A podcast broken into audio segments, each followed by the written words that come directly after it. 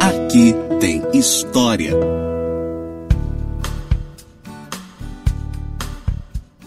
Olá, eu sou a professora Rafaela Machado e esse daqui é mais um podcast do Aqui Tem História. No episódio de hoje, a gente vai falar sobre a igreja de Nossa Senhora Mãe dos Homens, a destruição de uma das maiores relíquias arquitetônicas de Campos. História da igreja de Nossa Senhora Mãe dos Homens em nossa cidade, junto a ela do primitivo Hospital da Santa Casa de Misericórdia, é um dos episódios mais tristes de destruição programada de um patrimônio histórico arquitetônico de valor incalculável. Quem vê o atual edifício da Santa Casa de Campos e ao lado dele daquela discreta igreja em homenagem a Nossa Senhora Mãe dos Homens, talvez sequer imagine que originalmente igreja e hospital compunham um belíssimo conjunto arquitetônico localizado em plena praça principal da cidade. No local, atualmente, um imenso edifício garagem que nem de longe faz lembrar a antiga construção histórica de finais do século XVIII por decisão que até hoje devemos nos cobrar enquanto sociedade, todo o conjunto arquitetônico foi posto abaixo nos anos 60, mesmo depois de já ter sido tombado como patrimônio arquitetônico desde 1956.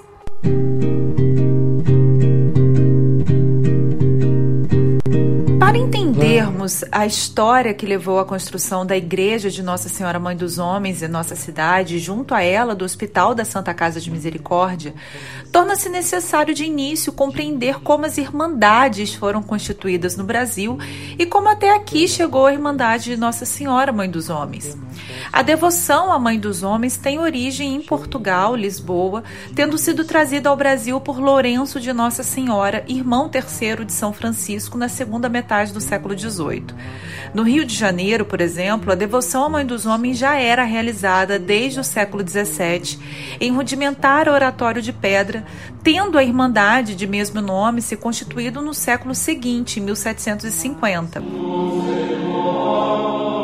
A igreja, por sua vez, teve capela erguida através de provisão régia do ano de 1752, mas suas obras prosseguiram por longos anos, sendo finalizadas apenas em princípios do século seguinte. A gente pode identificar as irmandades como associações formadas por leigos dedicados à devoção de um santo, de uma santa, de um anjo, a Nossa Senhora, por exemplo. Ressalte-se que, diferente das ordens terceiras e das confrarias medievais, as irmandades não estavam subordinadas a uma ordem religiosa. Como cada irmandade tinha autonomia para gerir seus bens e suas rendas, adquiridas majoritariamente através de doações e legados pios, essas instituições no Brasil, valendo-se da chamada arte do bem morrer, experimentaram, dependendo do santo, de devoção e do segmento social que a ela se congregava, relativa fortuna, como foi o caso da maioria das Irmandades de Mãe dos Homens. Cada irmandade possuía um estatuto, também chamado de compromisso, que a regia, e nesse documento estavam descritas as normas e regras de funcionamento da irmandade e as obrigações de cada um dos membros, bem como dos seus direitos. Os membros da Irmandade eram chamados de irmãos ou irmãs e todo compromisso para ter validade legal tinha que passar por uma aprovação régia. No geral, as irmandades serviam como elemento de socialização e solidariedade na prestação de auxílio espiritual e material entre os irmãos. Por exemplo, na prestação de serviços de prover com dignidade os sepultamentos e os sufrágios às, às almas dos irmãos, por tantos anos quanto suas doações fossem suficientes. Das muitas irmandades estabelecidas em Campos, a Irmandade de Nossa Senhora Mãe dos Homens foi uma das que mais congregou figuras proeminentes política e economicamente, principalmente para o exercício do cargo de provedor, isto é, aquele que presidia a mesa diretora. Em verdade, além da própria hierarquia existente entre as diferentes irmandades, a participação em uma ou, de, ou mais de uma era um dos elementos utilizados pelos atores políticos de época para sua inserção em negócios diversos. Em Campos, constituída nos primeiros anos sem sede própria, a Irmandade de Nossa Senhora Mãe dos Homens se estabeleceu inicialmente na matriz de São Salvador, o que normalmente se dava com a instalação de um altar para a devoção do santo ou santo de escolha. Logo depois, em 1786, deu início à construção de sua própria igreja, entrando esta em funcionamento logo no ano de 1790, embora não concluída. Junto à igreja ficava um pequeno hospital que fazia face com a rua hoje chamada Alberto Torres, antiga Estrada do Saco, formado à época por uma pequena casa térrea e por alguns poucos leitos, mais próximo do que poderíamos chamar de uma enfermaria do que propriamente um hospital. Então, no dia 25 de julho daquele ano de 1790, foi firmado o compromisso entre os irmãos da Irmandade, do que faziam parte os seguintes fundadores: Manuel da Fonseca Azevedo Castelão, Manuel Pereira Cardoso, Gonçalo de Souza Henrique, Joaquim de Santana Mondim, Bento José de Almeida, José Pereira dos Santos, Inácio Pereira de Andrade, Custódio João da Costa, Antônio José de Castro, Francisco Barbosa Rodrigues, Manuel Alves de Jesus, Jerônimo Leite Braga, Roberto de Castro, Francisco Barbosa Rodrigues, Manuel Alves de Jesus, Jerônimo Leite Braga, Roberto Ribeiro, José Pereira Campelo, Manuel Nunes de Aguiar, Antônio José da Silva Peçanha, Amaro Pereira da Silva, Timóteo de Almeida Ribeiro e Custódio José Nunes. Estes são os nomes dos fundadores da Igreja Mãe dos Homens em Campos. Em 1791, a rainha Dona Maria I de Portugal aprovou o compromisso dessa irmandade, que passou a ter a sua existência legalmente reconhecida, obtendo neste ponto os privilégios da Misericórdia do Rio de Janeiro.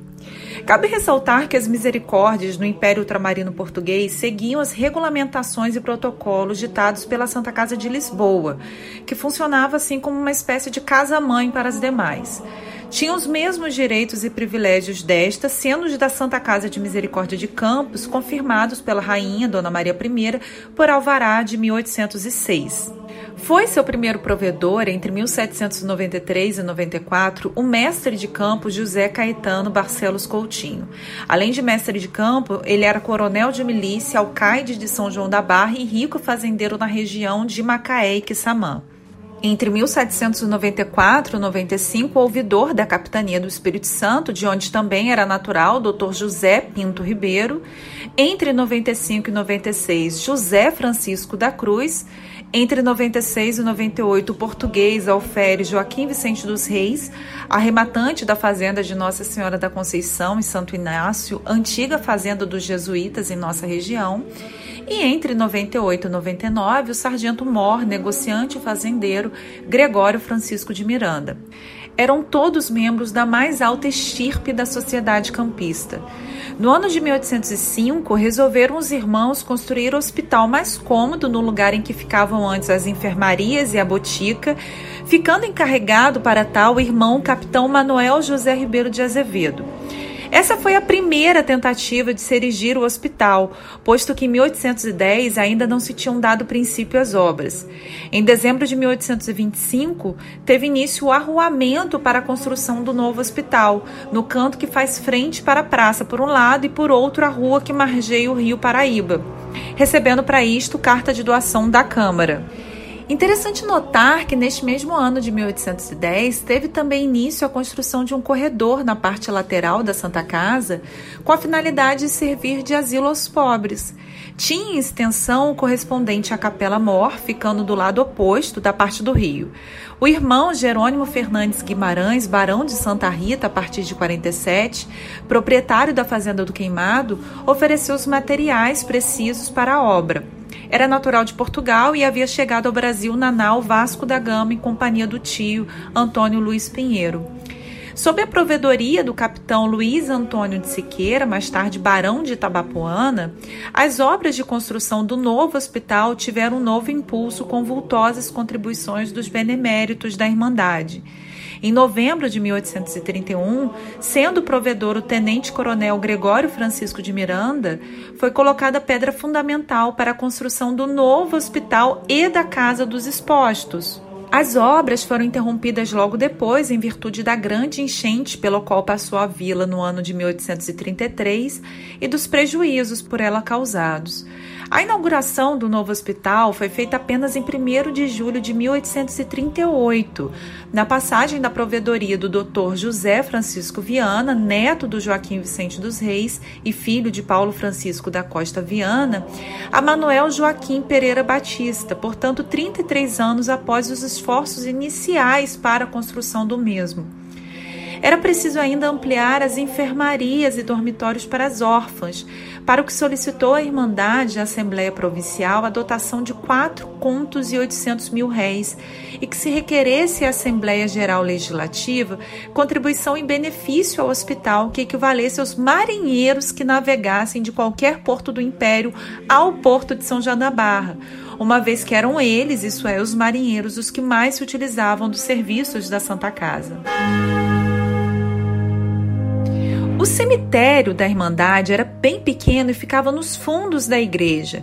Por questões de salubridade, os irmãos logo adquiriram outro terreno mais distante da vila para os enterramentos. No ano de 1812 foi adquirido o terreno na então estrada que seguia para Nossa Senhora do Saco, em terras pertencentes ao Mosteiro de São Bento e foreiros à Câmara Municipal. O novo cemitério, chamado pelos africanos de Quimbira, foi morado em 1826, quando era provedor Manuel Pinto Neto da Cruz, barão de Moriaé, a partir de 46, e ficava em terras onde hoje está localizada a Faculdade de Medicina de Campos. As crianças enjeitadas, isto é, aquelas que por um motivo ou outro não podiam ser cuidadas por suas mães e seus familiares, eram entregues aos cuidados da instituição, muitas vezes sendo colocadas na chamada roda dos expostos, para que suas mães não tivessem suas identidades reveladas. Por volta de 1830, era possível observar que o número de crianças abandonadas aumentava sempre, com contínua dificuldade de se encontrar quem quisesse amamentar essas crianças ou mesmo cuidar delas até os dois anos de idade. Os enjeitados e expostos, em geral, eram entregues aos cuidados de senhores responsáveis pelos seus cuidados e criação, mediante um pequeno pagamento mensal. Segundo nos revela Alberto Lamego na obra História da Santa Casa de Misericórdia, a mensalidade de costume era de cinco patacas, equivalente a 2.560 réis, sendo por isso elevada nesse período a 10 patacas, ou seja, 3.200 réis. Em 1834, ficou resolvido que os expostos que atingissem 8 anos e as expostas que atingissem 12 anos não teriam mais direito a qualquer quantia a título de alimentação ou vestuário. Em 1844, os expostos do sexo masculino eram mantidos na Santa Casa até a idade de 10 anos, idade a partir da qual eram entregues ao arsenal de guerra da Marinha, portaria do presidente de província de 1844. Em 1825, por exemplo, eram 81 o número de crianças espalhadas aos cuidados de senhoras que recebiam os pequenos proventos da Irmandade. No ano de 1848, estava em fase de construção a parte do edifício destinado ao recolhimento das expostas maiores de sete anos que se encontravam sob os cuidados das amas. Conta-nos Alberto Lamego que em 1864 as recolhidas da Santa Casa já viviam nas dependências anexas à enfermaria e, por caridade, recebiam instrução primária do professor francês Carlos Frederico Rene, além de 200 mil réis de dote que recebiam quando saíam do recolhimento para casar. Para melhorar a situação das órfãs, o Dr. José Gomes da Fonseca Paraíba, que exerceu seu mandato por nove anos, requereu a doação da igreja de Nossa Senhora da Lápis Seminário, apelando ao bispo do Rio de Janeiro, conde de Irajá, recebendo a igreja e casas anexas em 1864 para servir de asilo às órfãs, sendo nesse momento para lá trasladadas 21 meninas. Foram fundadores da igreja de Nossa Senhora da Lápis Seminário, originalmente o padre Ângelo de Siqueira e o frei Manuel da Cruz, isso no ano de 1748. Em 13 de setembro de 1961, por incrível que pareça, a Santa Casa de Campos foi posta abaixo, mesmo tendo sido antes considerada bem patrimonial, tombado pelo Instituto do Patrimônio Histórico e Artístico Nacional desde 1956. Na verdade, através de despacho presidencial assinado por Jânio Quadros, alguns meses antes da demolição, o patrimônio que dava corpo ao antigo conjunto arquitetônico da Santa Casa de Misericórdia e Igreja Mãe dos Homens foi um dos raros casos no Brasil de destombamento. Ou seja, revocando-se o tombamento e transferindo-se tal conjunto arquitetônico, a igreja e o hospital, para o endereço atual. À época, o provedor da Santa Casa, Manuel Ferreira Paz, expressou descontentamento com o tombamento e com os prejuízos financeiros que este causara à instituição, mesma opinião do governador Celso Peçanha, de quem Ferreira Paz recebeu apoio para proceder ao famigerado destombamento. De tal forma, mesmo debaixo de protesto do IFAM, na pessoa do Rodrigo Melo de Franco de Andrade, justificava-se que o destombamento do conjunto arquitetônico e sua consequente demolição dariam lugar a um novo empreendimento comercial, diga-se de passagem, apenas construído em 2012. Aliás, é importante ressaltar que à época da destruição da Igreja Mãe dos Homens e da Santa Casa, grande parte da opinião pública e dos formadores de opinião era sim favorável à destruição do conjunto arquitetônico arquitetônico. Estando fora do arruamento, acusavam o edifício de velho, antiquado e de prejudicar o progresso do centro da cidade.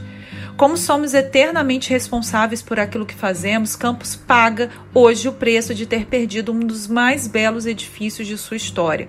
Quando enfim o edifício foi posto abaixo, comemorava-se em matéria de jornal estar então a cidade livre do velho para o surgimento do novo. O velho em questão era o conjunto arquitetônico composto pela Igreja Mãe dos Homens e pelo Hospital da Santa Casa.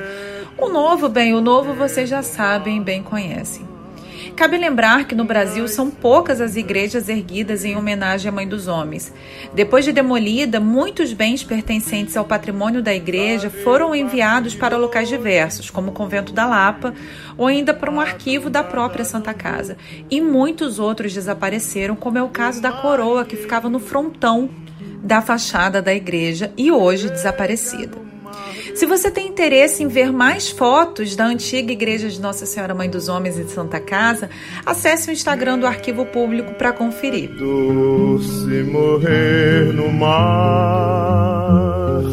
nas ondas verdes do mar. É doce morrer no mar, nas ondas verdes